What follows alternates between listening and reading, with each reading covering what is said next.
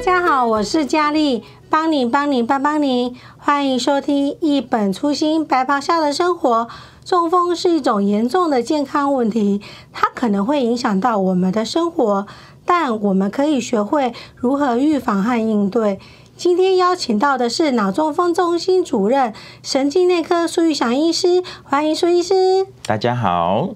是啊，苏医师，今天我们讲的主题是脑中风，所以呢，什么是脑中风呢？嗯，一般所谓的脑中风，指的就是我们脑部的血管它发生了阻塞，或者是血管破裂，而造成我们脑部受损的一种疾病。那当我们脑部的血管阻塞的时候呢，这个时候会造成我们脑细胞的缺氧。那这种时候，我们通常在医学上就叫梗塞性脑中风。哦，那也是我们最常见的中风。那大概占我们所有的中风病人的八成左右。那另外一种中风呢，它主要是因为我们脑部里面的血管它破裂，造成脑出血。那这种脑部的伤害呢，我们就叫做出血性的中风。那在我们过去的这段时间呢，我们在脑中风，它其实长期高居我们台湾十大死因的第三名。所幸在这几年，随着我们医疗的进步，还有台湾医疗团队的共同努力之下，逐年让我们中风病人的死亡率降至我们十大死因的第五名。显示我们针对中风积极的跟正确的治疗，事实上是能够拯救非常多宝贵中风病人的生命。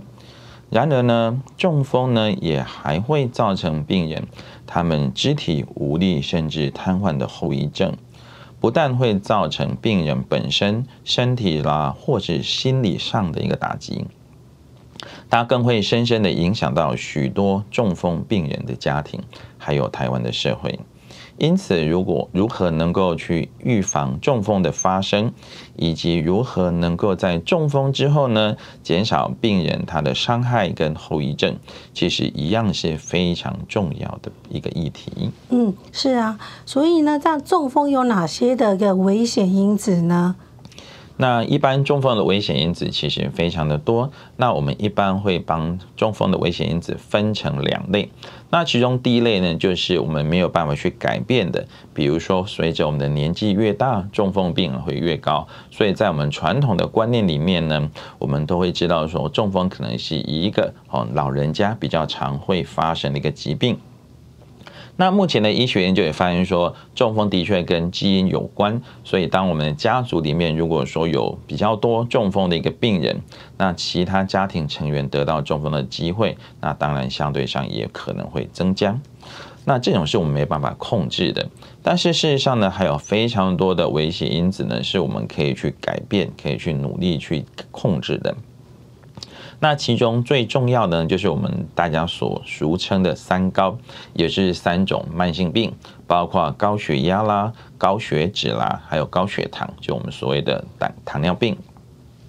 那这些慢性病的病人呢，好，虽然我们可能会有这种慢性病的发生，但是只要能够好好的跟医疗团队的配合，比如说配合医师的建议使用药物。配合我们营养师，好，采取健康的饮食，好，配合我们其他医疗团队的一些复健等等的一些控制，那这些都能够把这些慢性病控制好。那这种情况底下呢，纵算即使是我们有这些慢性病呢，我们也都能够大幅减少我们发生中风的机会。嗯。那除此之外呢，还有一些像是一些生活的习惯，像是抽烟啦，或者是酗酒啦，那这些呢都会因为伤害我们的血管而显著增加我们中风的风险。所以，如果我们有这些习惯，那我们尽早把它戒掉，就可以减少我们血管的伤害。那可以让我们的脑部的血管呢，处于一个比较相对健康的环境。那我们血管比较不容易受伤，自然就不容易阻塞，也就不容易出血，那就可以减少我们中风的一个发生。那除此之外呢，在我们老人家常常会担心的另外一种血管疾病叫心脏病，那它其实跟中风呢也有一些好类似的地方。他们一样都是血管阻塞所发生的疾病。所以，如果有些病人他本身有心血管疾病的情况底下，他们中风的机会也会增加。因此，在这些病人呢，他们这些呃危险因子的控制呢，相对上也就更为的重要。是啊，苏医师，你刚提到的这些的危险因子啊，可是我们要如何就是要预防这些中风发生在我们的身上呢？好，那除了我们刚刚讲过这些像是三高的危险因子控制之外呢，其实对一般人来讲呢，我们健康的生活形态也是我们预防中风的一个很重要的关键。好，比如说我们会建议采取比较均衡啦，哦适量还有适当的饮食习惯。当然，一般我们的原则就是以清淡哦，就是不挑食为原则，好，避免说那种高油啦，哦高糖啦。还有高盐分的一个饮食，那配合着我们的规律的定期的运动，那保持我们一个比较适当的体重，然后刚刚讲过，避免接触烟酒，这些都能够保护我们的血管，来达到减少中风的风险。那这个事实上也是目前非常重要的一个课题，因为随着我们整个台湾生活习惯的一些西化，包括我们的饮食习惯也逐渐跟欧美国家一样，再加上我们可能工时特别的长，所以大家。那个运动的习惯跟运动的时间相对越来越少，所以这几年其实我们年轻人的中风呢，也发现有逐年增加的趋势。所以在现在呢，中风已经不是老人家专有的疾病，在一些年轻的一个朋友上呢，如果说有这些危险因子，或者是有些这些生活习惯可以改变的部分呢，也都会希望大家能够趁着年轻开始保护保养自己的血管，减少自己发生中风的一个机会。嗯嗯，所以是你刚刚提到这样讲啊，中风已经不再是会发生在老年人的身上嘛？那这样的话，在苏医师你的经手上的案例来讲的话，是有曾经发生过年轻人就是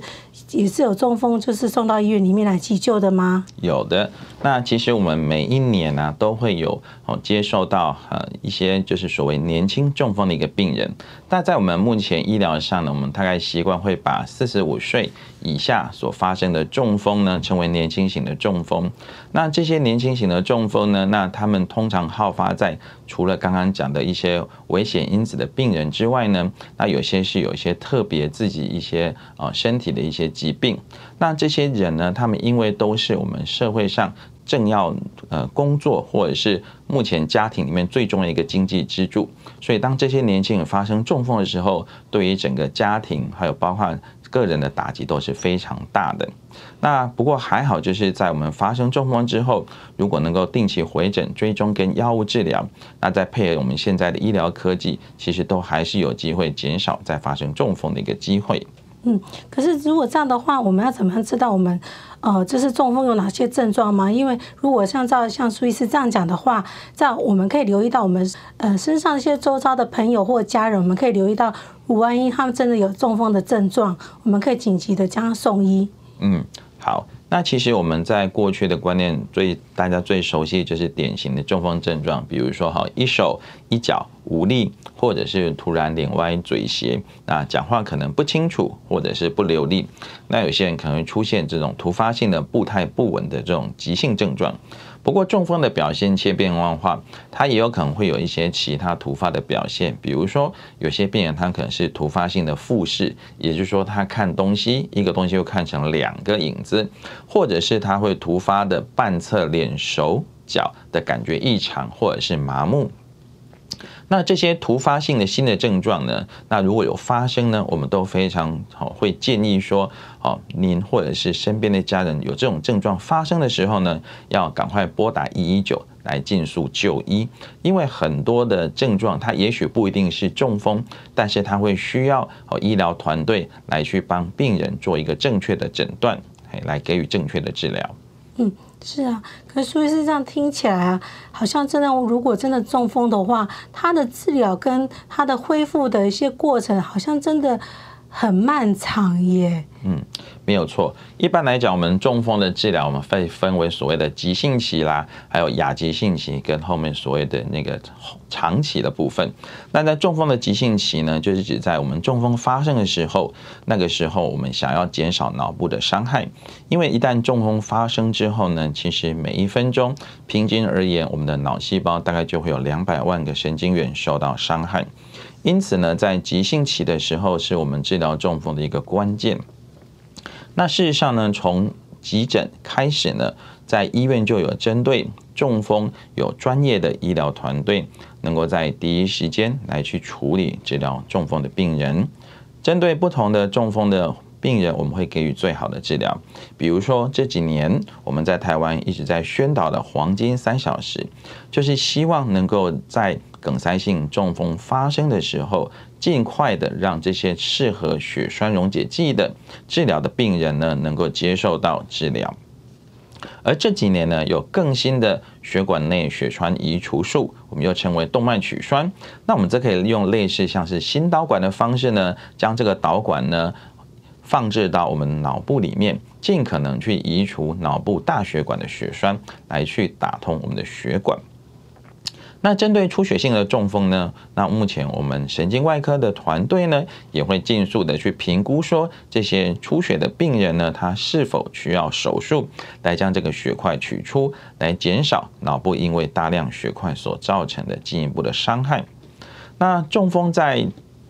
急性期之后呢，规律的药物还有复健，再包括我们可以结合像是针灸，还有各种新的辅助治疗。都能够协助病人改善我们中风的后遗症，来加速我们病人恢复到正常的生活。那目前我们中风的团队呢，也会结合我们的社工啦，还有长照的资源，来去减少整个家庭因为发生中风哦，还有照顾中风病人他的负担。那以我们目前我们自己的例子来说，我们医院呢也曾经有一位年轻的。男性，我们的同仁呢，在工作的时候呢，发生了一个中风。那所幸呢，因为他在医院发生，那同仁呢也很快辨识到这是一个中风的症状，所以他的同事将病人很快送到我们的急诊。那这个病人，我们接受到我们的这个血管内血栓移除的一个治疗，将他脑部发生阻塞的血栓赶快把它取出来。之后再加上复健，我们的同仁呢也很快能够回到我们的工作岗位，那继续他的工作就没有留下明显的后遗症。所以事实上呢，随着我们现在新的中风的科技呢，都能够大幅减少中风病人他的后遗症，可以改善他的生活的一个功能。嗯。是啊，所以是这样听起来的话，脑中风治疗团队的那个黄金三小时是非常重要的。只要在紧急在发生中风的症状的时候，紧急知道、紧急送医治疗，其实是在发生中风之后，后面的治疗跟康复，其实是可以很快的让我们的生活恢复到正常的些生原本的生活形态。那在节目最后想说，再请苏医师再跟听众朋友的针对今天的分享内容，再做个一个重点的复习。好。那第一点呢，就是我们脑中风分为两类。那我们是以血管阻塞造成的梗塞性中风是最常见的。那不同的中风有不同的治疗方式，那所以要赶快尽速送医，才有办法得到最适合的治疗。那第二个呢，是我们脑中风的危险因子当中呢，事实上呢是有一些我们可以去控制的，将我们的血压啦、血脂跟血糖控制好。搭配我们比较健康的运动，还有饮食的习惯，避免烟跟酒，那我们就可以大幅减少我们血管受伤，那也就可以减少中风发生的机会。那就算不幸发生中风之后呢，我们在中风的治疗呢，如果像梗塞性中风病人，我们可以针对适合的病人给予血栓溶解剂或者取栓治疗，来打通他的血管，减少病人的后遗症。那针对出血性的中风呢，我们也可以评估他是否需要早期手术减压，来减少进一步的伤害。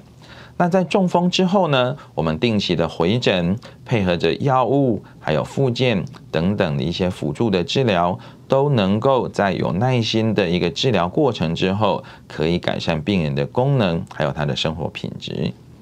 嗯。是的，谢谢苏医师今天的分享。那感谢各位收听我们 Podcast 的节目。那希望今天的内容能够帮助你更了解中风，并且能够学会预防、保持健康的生活方式，是我们共同的生活目标哦。记得在周二下午四点要准时收听《一本初心白袍下的生活》。谢谢，拜拜，拜拜。